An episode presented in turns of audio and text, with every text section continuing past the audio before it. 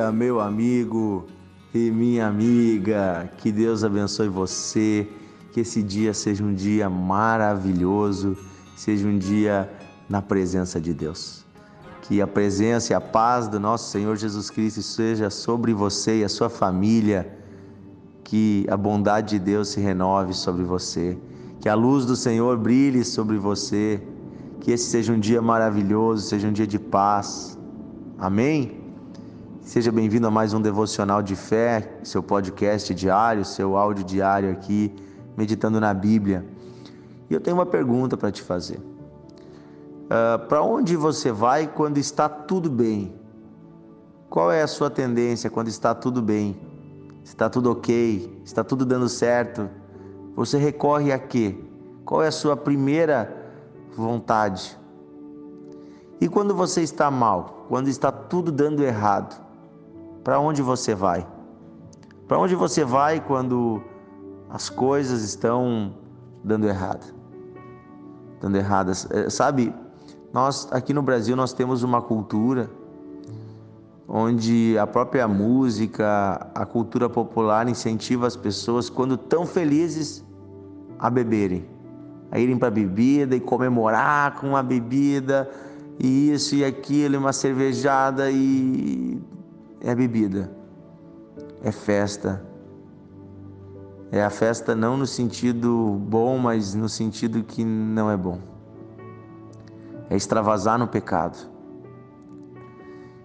E quando as coisas estão ruins, o que, que se faz? Hã? O que, que a cultura popular ensina? Ah, que é numa mesa de bar que a pessoa vai para lamentar, para chorar. Gente, isso está impregnado na cultura popular do Brasil. E muitas pessoas, quando estão bem, recorrem a, a uma satisfação na sua carne. E muitas pessoas, quando estão mal, se isolam, se fecham. Porém, a Bíblia nos dá um caminho certo para quando estamos bem e para quando estamos mal. E é sobre isso que fala Tiago no seu capítulo 5, versículo 13. Ele diz assim: Está alguém entre vocês sofrendo? Faça oração. E está alguém entre vocês alegre?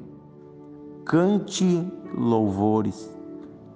Olha só, se está sofrendo, não é se isolar, não é para ir para uma mesa de bar, não é num, nada disso que você vai encontrar solução. Se está sofrendo, vá orar, fale com Deus, peça ajuda do Senhor. Está sofrendo, peça ajuda de Deus. E geralmente, quando a pessoa está sofrendo, ela tem a tendência de tentar achar um culpado, culpar alguém ou culpar a si mesmo. E muitas vezes nos preocupamos tanto em achar um culpado que nós nos esquecemos que há alguém que é poderoso para resolver aquele problema, que há alguém que é poderoso para mudar a situação. Então, ao invés de focarmos uh, em descobrir o culpado ou nos focarmos uh, né, em, em, em uma revolta, vamos nos voltar a Deus, pois nele está a solução. Em Deus está a solução para aquele que sofre. E sabe, eu vejo que muitas pessoas, quando estão sofrendo, elas buscam a igreja, elas buscam Deus. Muitas pessoas, quando estão sofrendo, elas até lembram que Deus existe. Mas, e a segunda parte diz: está alguém alegre? Está alguém feliz? O que, que deve fazer? Cantar louvores, adorar ao Senhor, agradecer a Deus. Como é fácil nós buscarmos a Deus quando estamos passando pelos dias difíceis. Ah, mas como é difícil a gente se lembrar de Deus quando está tudo bem. Como é difícil a gente ser, nós sermos gratos, voltarmos que nem aqueles dez leprosos, apenas um dos dez leprosos que Jesus curou voltou para lhe agradecer. Os outros nove foram viver as suas vidas. Pensaram assim: ah, perdi tanto tempo com essa doença, agora eu quero é, é curtir, aproveitar. Mas um deles disse: Não, quem me deu a cura foi Jesus. Eu vou voltar para agradecer, eu vou adorá-lo. E diz que ele se prostrou diante de Jesus e o adorou. E Jesus disse que aquele foi salvo. O que é salvação? É receber a vida eterna. Sabe, você pode até receber bênçãos de Deus, mas se você não o adorar, se você não se prostrar diante dele, se você não entregar o seu coração a ele, você pode até receber algumas bênçãos, mas você não recebe a maior das bênçãos de todas, que é a salvação, que é a eternidade com Deus, porque a eternidade é para aqueles que o amam. Sabe? O céu só vai ter gente que tem relacionamento com Deus. E como é que eu tenho um relacionamento com Deus? Por meio da oração, por meio do jejum, por meio do louvor, por meio do congregar, por meio da leitura, da devoção à palavra de Deus. Sabe, queridos, nós precisamos ser mais gratos ao Senhor. Tantas coisas o Senhor tem feito, tantas coisas o Senhor tem nos abençoado. E às vezes acabamos lembrando de Deus apenas nos dias difíceis. Acabamos lembrando de Deus apenas quando tudo está difícil.